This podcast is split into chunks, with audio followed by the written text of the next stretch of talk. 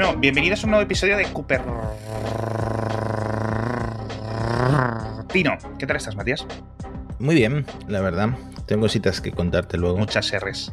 Recuérdame que te cuente cositas. Tío, una cosa, antes de que me las cuentes. ¿Sabes lo que molaría mucho? ¿Sabes lo que molaría mucho? Ahora que estamos todos con el Twitter y Elon y, tal y cual, no sé qué. Que Apple en, en, iMessage pusiera un sistema para mensajes públicos y pudieras ver una lista de los mensajes públicos de toda la gente que sigues. Sería un poco confuso, porque iMessage tiende a ser privado, pero podría ser interesante. No sé. En fin, chorradas. Pensamientos que te vienen en directo. Pensamientos, infundias. ¿Qué es lo que me vas a contar? Venga, vale, te dejo hablar. No, no iba a saltar directamente a eso, pero eh, tú sabes que el otro día. Sí. Eh, subí a La Concha, que es la montaña de Marbella, ¿vale? Que son en 1200 metros, pero son como 10 horas andando lo que hice, ¿vale? Madre mía. Y nunca había tenido una experiencia de senderismo tan larga con el Apple Watch. Y no sabía si iba a aguantar todo el día.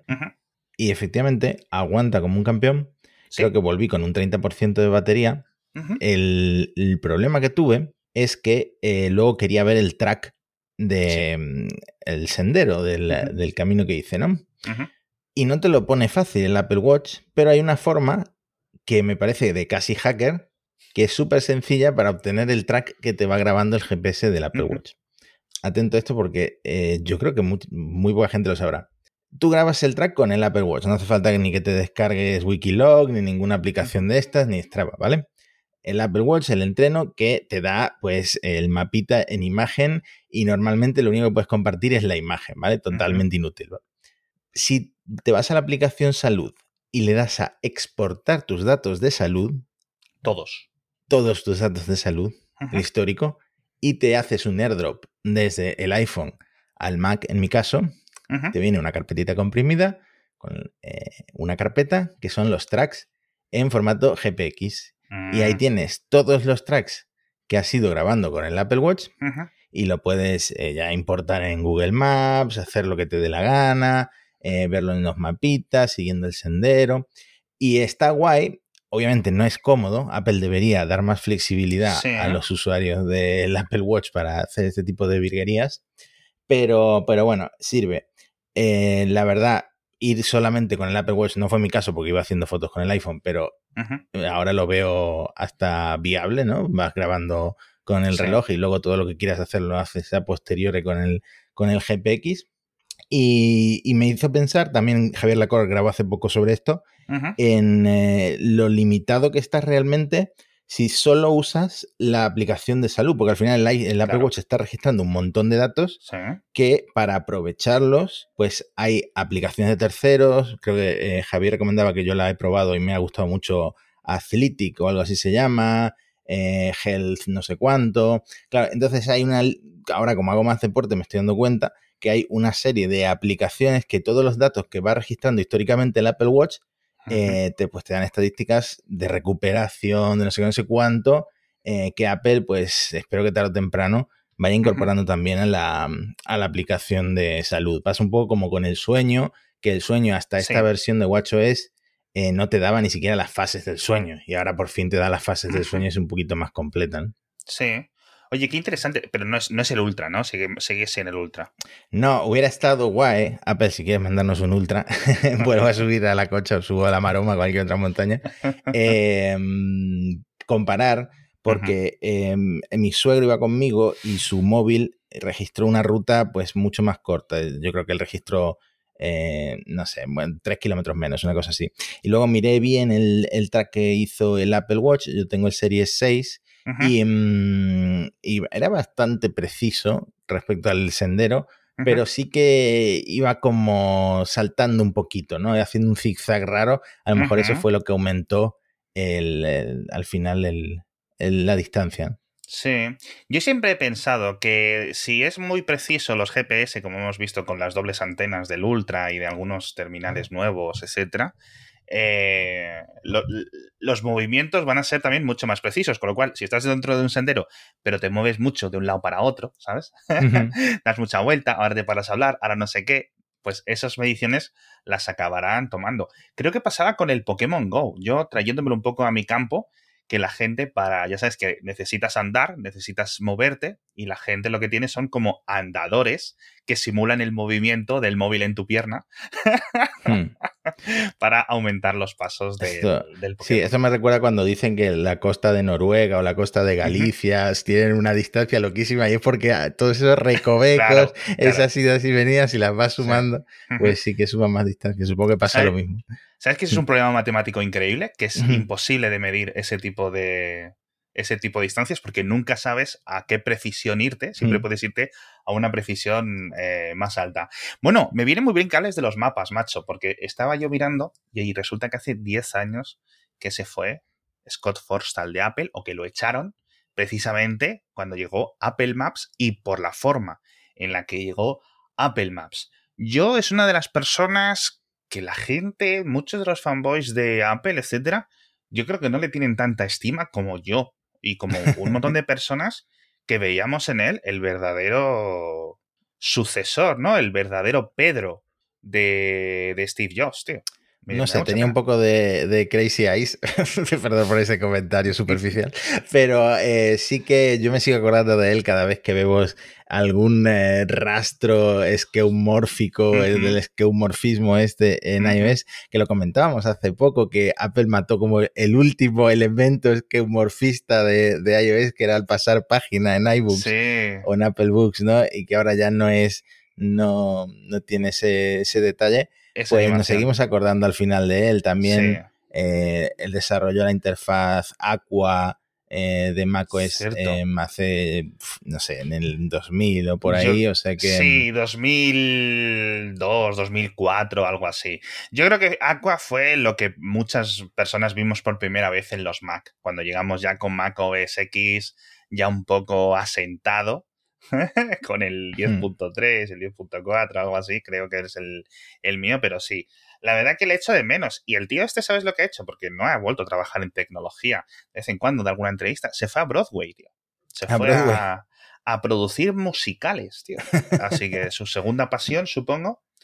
Pero, pero bueno, ¿qué piensas de Apple Maps? ¿Cómo piensas que han cambiado estos 10 años, tío? Porque ha sido un, problema grave. Yo sigo instalándome Google Maps. ¿eh?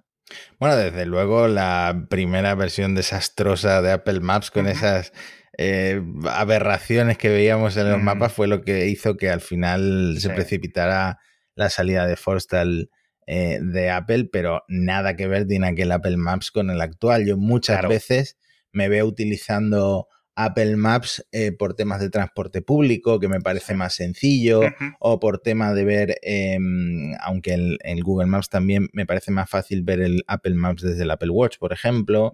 Entonces, ese tipo de usos eh, sí que sigo usando Apple Maps. Lo único que a mí me retiene en Google Maps es que los datos de tráfico que te puede dar Google en España son eh, infinitamente mejores y siempre lo van a ser, por lo menos en los próximos años, Em, que los que te pueda dar Apple. Simplemente por un tema de puntos de recogida. Al mm. final, cualquier persona con un móvil de Xiaomi de 150 euros está enviando datos a Google sobre el estado del tráfico en su momento, etc. Al final, a mí obviamente me gusta muchísimo Apple Maps. Hay una parte que me gusta especialmente mucho, son los mapas tridimensionales, estos mapas que lo suelo ver en el ordenador incluso de vez en cuando, y la, la vista a pie de calle. La vista a pie de calle es es brutal la animación, no sé cómo lo hacen, pero es brutal como, como, pasan de una foto a otra así tan fluida. Sí, es, es, es, como una película. Tú puedes hacer hmm. realmente un vídeo como si estuvieras en la, en la, en la calle. Me parece una absoluta pasada. Obviamente, bueno, hay muchas cosas que mejorar y al final la mejor opción siempre es, porque Apple Maps a lo mejor pues es mejor en Japón o es mejor en no sé dónde. ¿Sabes a lo que me refiero? o es mejor en Nueva York, o Google Maps es mejor en Madrid. Al final depende un poco de la que a ti más ganas te de usar en ese momento. Igual que hay mucha gente que utiliza Waze por motivo X o por motivo Y, por temas de tráfico, eh, etc. Eh, a mí me pareció un poco exagerado la despedir a Forstal por, por esto. Al final, no lo sé si es que había como unos conflictos internos muy microsofteros, ¿no? Eh, hmm. de puñales por la espalda en, Apple y como ya no tenía Steve para defenderle, pues ahí se le, se le fueron. En fin, hablabas tú del Watch. me he encontrado con una estadística, bueno, me he encontrado, lo digo como si, uh, aquí detrás, debajo de una piedra. La dijo Apple en los últimos resultados eh, trimestrales. Dos tercios de las personas que han de los clientes que han comprado un Apple Watch en los últimos tres meses son nuevos. Es su primer Apple Watch. Dos tercios. O sea, es que sigue añadiendo cada vez más y más y más gente que nunca ha tenido un Apple Watch. Me parece una locura, tío, estas cifras. Hmm, parecen datos como de AirPods, ¿no? Que cada vez más gente se compra los AirPods, pero ahí está el Apple Watch también, que, no es barato precisamente. El SE es un modelo de entrada interesante, pero tienes alternativas y la cantidad, por ejemplo, en España, la cantidad de gente que tiene pulseras de Xiaomi, de Huawei. Sí. Eh, hay que dar un salto importante para pasarse al Apple Watch, pero al final eh, todo lo que te puede dar un smartwatch, sobre todo el Apple Watch. Es que hablaba el otro día con eh, mi amigo Antonio, que vamos juntos al, CrossFit.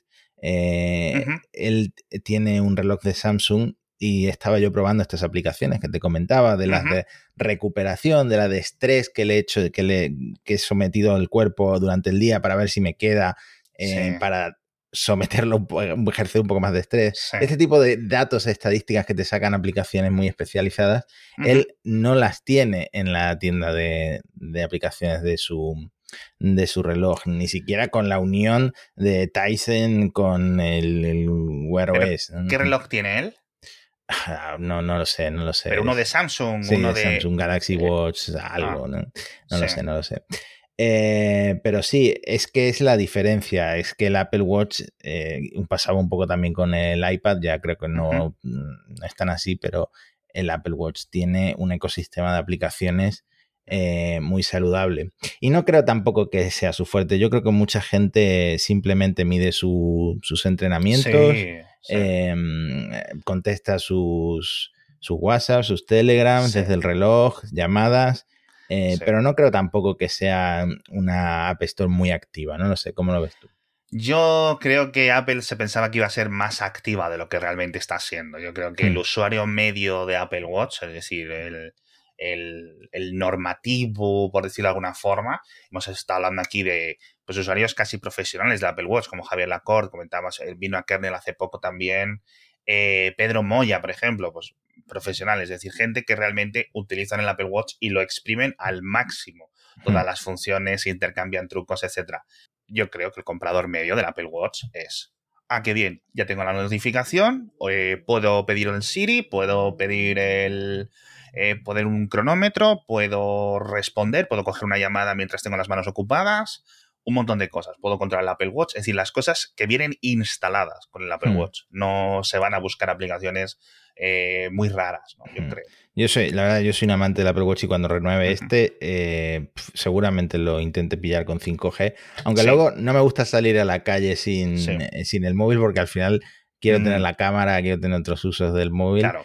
Pero, pero sí que sí que cada vez veo más, más usos al Apple Watch, sobre todo cuantas más cosillas de deporte voy haciendo y tal. Sabes que el otro día salvó otra vida el Apple Watch. Fue, un caso muy turbio. Fue un caso muy turbio. Eh, presuntamente, un eh, hombre intentó enterrar viva a su mujer. Hostia, tío.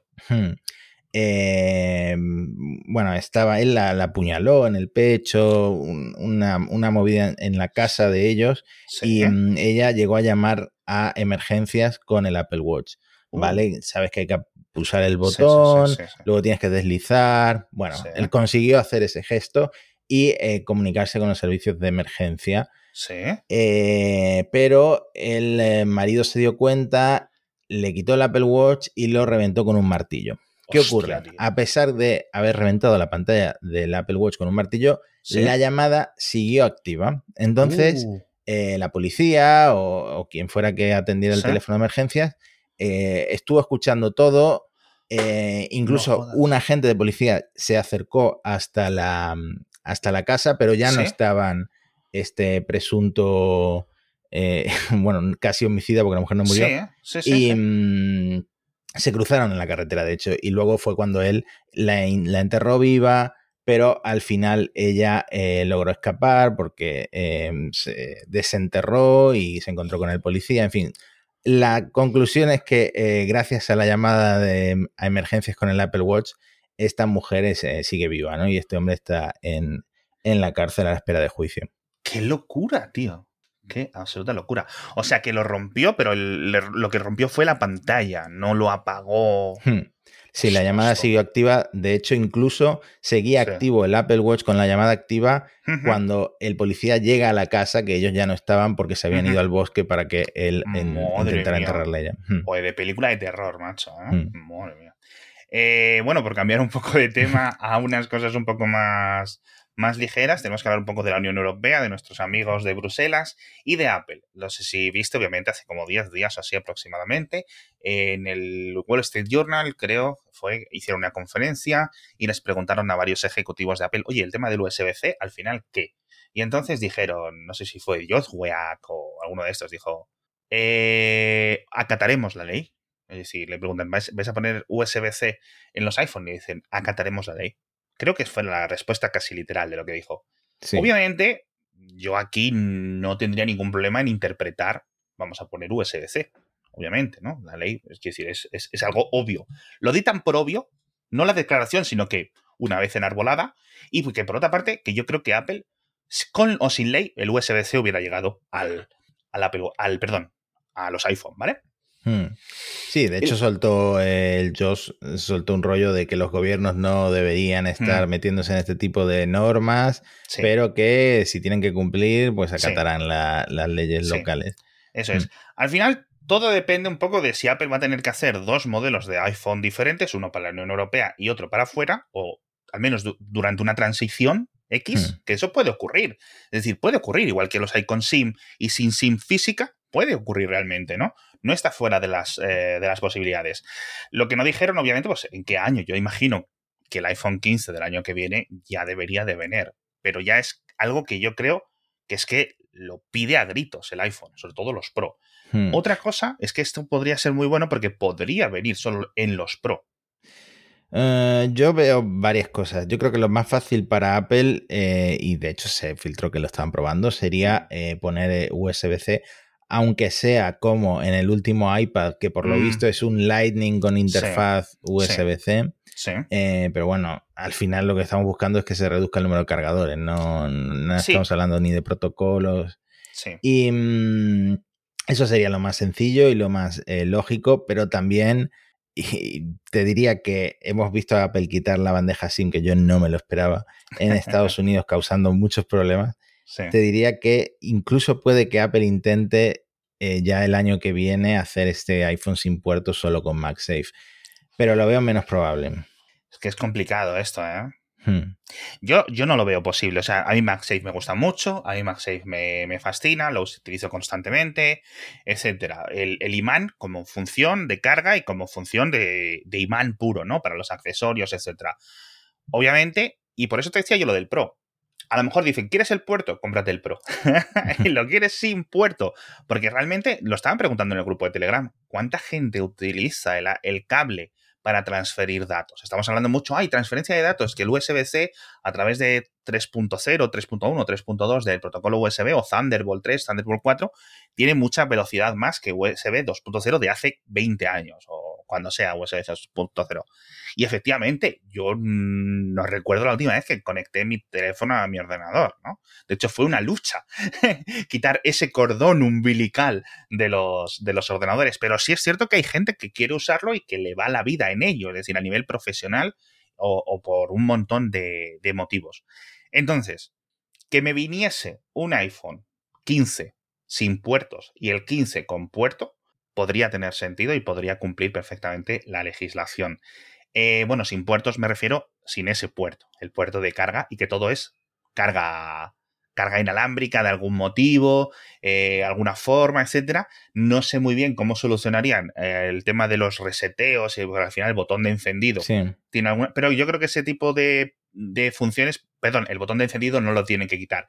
Pero sí es cierto que cuando lo enchufas por la noche, los botones físicos tienen algún tipo de función especial, pero imagino que eso se podría supeditar de alguna forma y, saltar adelante. Yo me lo creo todo. Después de que quitaran la bandeja en Estados Unidos, me lo creo todo y es posible. Y de hecho, no sé si has visto, si te viral el otro día, fue muy gracioso. Eh, alguien en una discoteca se le cayó, ah, eran eh, un suelo de estos de tablas y entre las rendijas se le cayó el iPhone 14. Y lo rescataron pescándolo con un cargador MagSafe. Entonces, los imanes hicieron su trabajo y consiguieron de subsuelo sacar el iPhone. La verdad es que el MagSafe igual que soy fan del Apple Watch, soy cada vez más fan de, de, MagSafe. ¿eh? Sí, a mí me gusta muchísimo porque al final es un estándar, es decir, Apple no puede patentar los imanes, de hecho Apple lo ha dicho, eh, con lo cual hay muchos, eh, vas a ver mucha compatibilidad entre, entre MagSafe o lo, ¿cómo se llamaba el MagSafe de Xiaomi? Mag no sé cuántos, ¿no? Al mm. final esa es la gracia y eso es lo que queremos, ¿no? No es en plan que odie yo Lightning por algún motivo o que la mm. gente odie Lightning, simplemente que queremos tener ya solo un único cable, mm. ¿no? Un único mm. tipo de conector. No lo he apuntado, pero el otro día probó Apple el primer cargador de terceros eh, MagSafe para coches. Cuesta 100 mm. euros, creo, pero es un uso es un uso que está bien, ¿no? Tener ahí el imán, llegas y plantas el teléfono. Sí, sí, sí. sí si es suficientemente fuerte y te fías, pues puede estar guay. Sí, no, bueno, lo hemos visto, muchos coches en los últimos dos años han empezado a venir con la carga inalámbrica, con el protocolo Qi. Es decir, es que son muy baratos este tipo de cosas y que los tiene tirados de precio en AliExpress, en Amazon, en cualquier sitio, cualquier bazar de barrio, puedes encontrar cargadores Qi a, 5 euros y cosas así. O sea, está, bastante bien. Por cierto, hablando de, ventas, hablando del 15 Pro, que tenemos ese pronóstico, esa esperanza de que va a ser un móvil rompedor. El que, está, el que está funcionando muy bien es el 14 Pro en ventas. Y estuve en el podcast eh, diario contando todos los problemas que está teniendo Foxconn en su fábrica principal de iPhones en, en, el centro de China, con ese estallido de COVID, etcétera.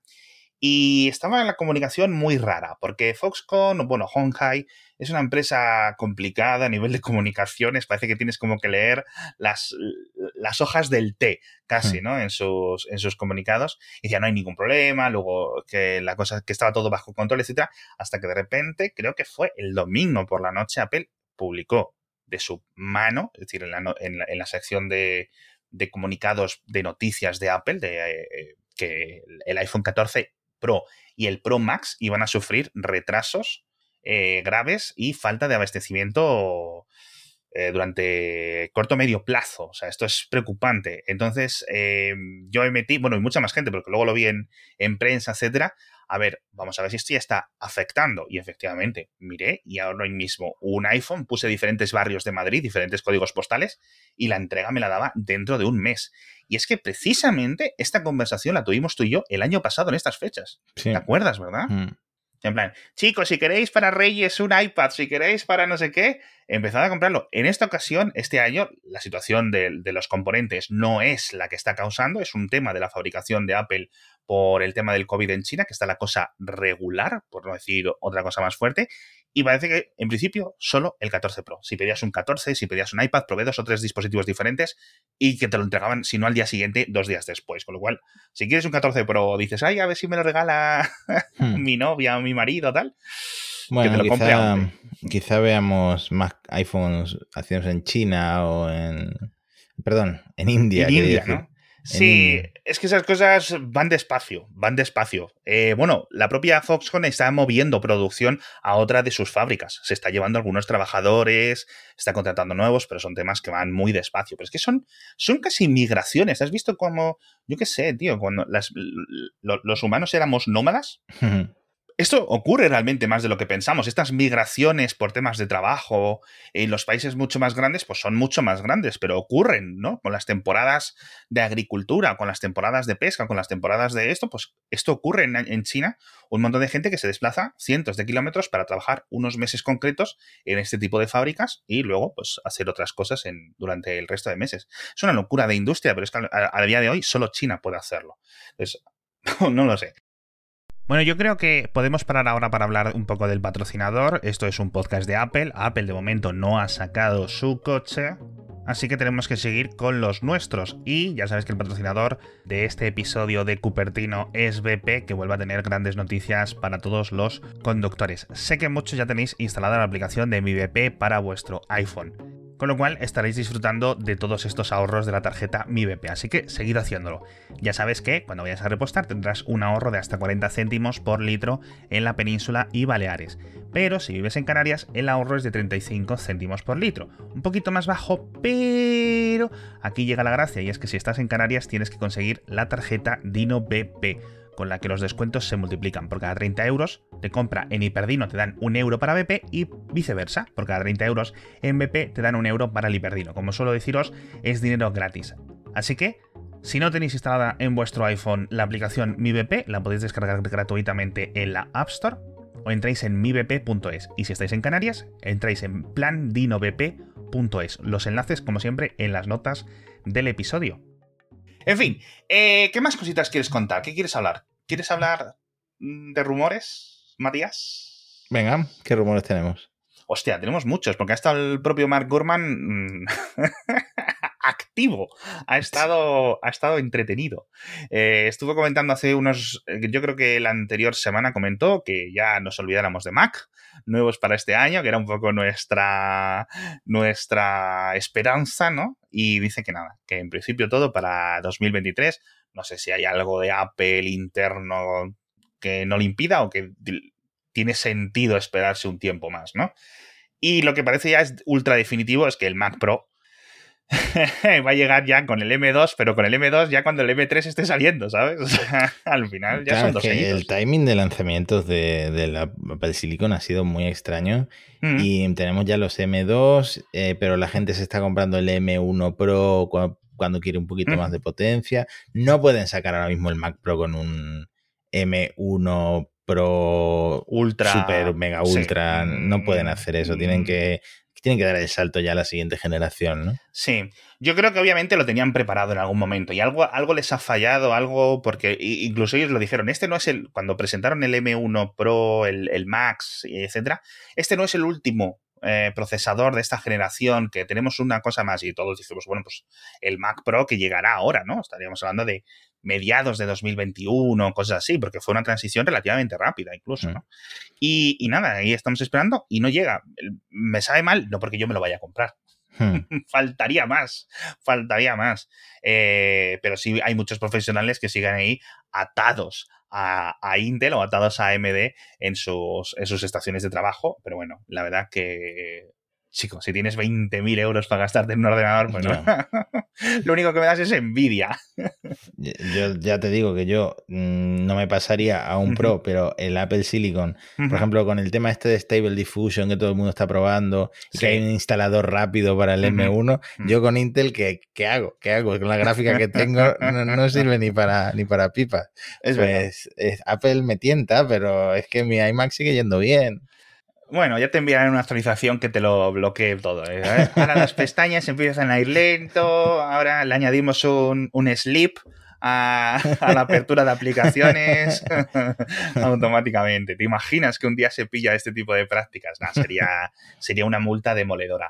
Eh, por cierto, el episodio que viene, Matías, recuérdame que hablemos de multas, porque hoy mismo, y esto me lo, he recordado yo a mí mismo con, con la palabra multa, Em, la justicia europea ha tumbado una de las multas de Vestager a Fiat.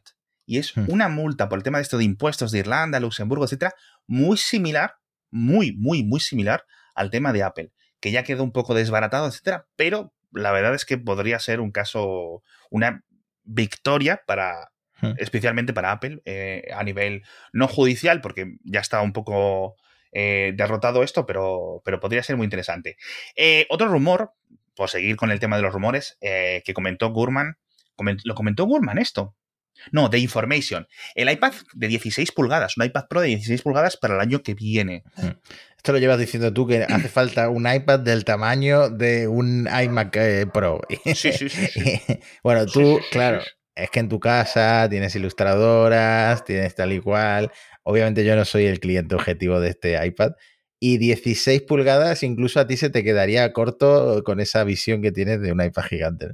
Yo siempre, bueno, siempre he dicho, de los últimos tres años llevo diciendo, oye, a lo mejor estaría interesante un iPad de 27, pero digo 27 por decir una cifra suficientemente grande, ¿no? Digo, un iPad, incluso le quitáis la batería, porque con 27 pulgadas, ¿dónde vas a ir por la, por la mm. casa dando vueltas, ¿no? Es decir, simplemente que esté con su adaptador de corriente y, y, punto, ¿no? Pero que tenga el software del iPad para que puedas tener todas estas funciones. No lo sé. A mí me gustaría. Yo no sé si, obviamente, pues entiendo que sería más caro. No sé si esto significa que el de 13 desaparece y se queda el de 11, o si el de 11 se convierte en uno de 13 y el de 13 y el 16, yo qué sé qué cosas puede hacer Apple en el caso de que, de que produzca este tipo de iPad Pros. Pero bueno, la verdad que 16 pulgadas ya son, son grandecitos, ¿eh? Sí, sí, el de 13 ya me parece grande. Habría que mm. ver, eh, bueno, supongo que artistas, gráficos, diseñadores, no sé si arquitectos, pero es que esto ya compite también, por ejemplo, con las eh, tabletas digitalizadoras, mm. estas gigantes que se conectan a los ordenadores. Habría que ver qué ventajas le sacan este tipo de mm. profesionales al iPad, a un iPad tan grande. Sí, sí, precisamente. O sea, yo te digo, o mm. sea, pueden ser 27, pero si me dice Apple, no, 21, 24, etcétera, yo creo que vendería bastante, bastante. No sé si muchísimo, pero yo creo que es suficiente para que Apple le dé una, una intentada. Eh, bueno, bueno, no lo sé. Y por cierto, lo de, por último de rumores, eh, también volviendo a Mark Gurman, amigo, gracias por darnos contenido en este programa, eh, dice que Apple está intentando quitar el ah, ah, ah, Siri previo a la frase. No la quiero pronunciar para luego no tener que editarla y no despertar los, los asistentes de los oyentes. A mí esto me da igual, sinceramente. es que no es que me haya acostumbrado, es que me da igual. Mm, yo, a ver si funciona bien, porque, por ejemplo, la otra, el otro asistente de voz que empieza por A y acaba en, XA. El que, se llama como yo. Sí, exactamente. Ese es muy fácil despertarlo. Si tienes eh, tu casa llena de altavoces, es muy, muy fácil despertarlo. Yo tengo cuatro Alexas en. Perdón, lo he dicho la palabra. he dicho cuatro Alex en casa, cuatro. Y si la siguiente palabra, después de que me griten mi nombre, empieza por la A también ¿Qué quieres? ¿Qué quieres? Dime, dime. No he entendido bien. Bueno, pues el Siri, si, si, no, si soluciona este problema y no se activa tan fácilmente, eh, pues sí, yo bienvenido. O sea, aquí todo lo que sea quitar eh, el oye o el, ok Google es el que más odio. Eso me da vergüenza decir eso. Sí, sí, sí, sí, sí, sí, Todo lo que sea quitar eso me parece fantástico. Sí. Pero por lo visto, contaba Gurman que es difícil, que tienen que trabajar en un montón de entrenamientos para que al final capturar esa palabra, al final dos sílabas es eh, complicado, hay un montón de falsos positivos sobre todo, que estarían despertando los iPhone constantemente. Y al final, A, na, na, sa, son tres sílabas, ¿sabes a lo que me refiero? Como que debería ser más fácil. Si, si, si en Apple lo están viendo complicado y optaron por un oye tal en el, en el pasado, yo creo que tiene que tener algún tipo de sentido computacional, ¿no? Hmm. Pero bueno, en fin. Eh, no sé si dejarte un par de temas para el próximo episodio, porque no vamos a tardar una semana en grabar, vamos a grabar antes. Eh, lo que sí es que me gustaría que probarais una aplicación que vimos el otro día que se llama. Bueno, no la vais a poder probar porque es una beta cerrada. Si conseguís acceso, me llamáis por teléfono directamente. Me compro un Mac. O sea, si conseguís acceso, me compro un Mac para probarla esta. Eh, rewind, como suena, como rebobinar en inglés, como las letras que hemos visto desde el pequeñitos en los radiocasetes, eh, rewind.ai, una aplicación nativa para Mac que lo que hace es estar constantemente, digamos, sacando pantallazos de lo que estás haciendo y analizando el texto con este procesamiento nativo que tiene Apple en Apple Silicon para extraer texto de cualquier, cualquier imagen, ¿no? Que funciona fantástico. Ya sabéis que lo tienen también los Mac. Bueno, pues lo que hace esta aplicación es constantemente ir guardando una copia de tu actividad con el ordenador en local.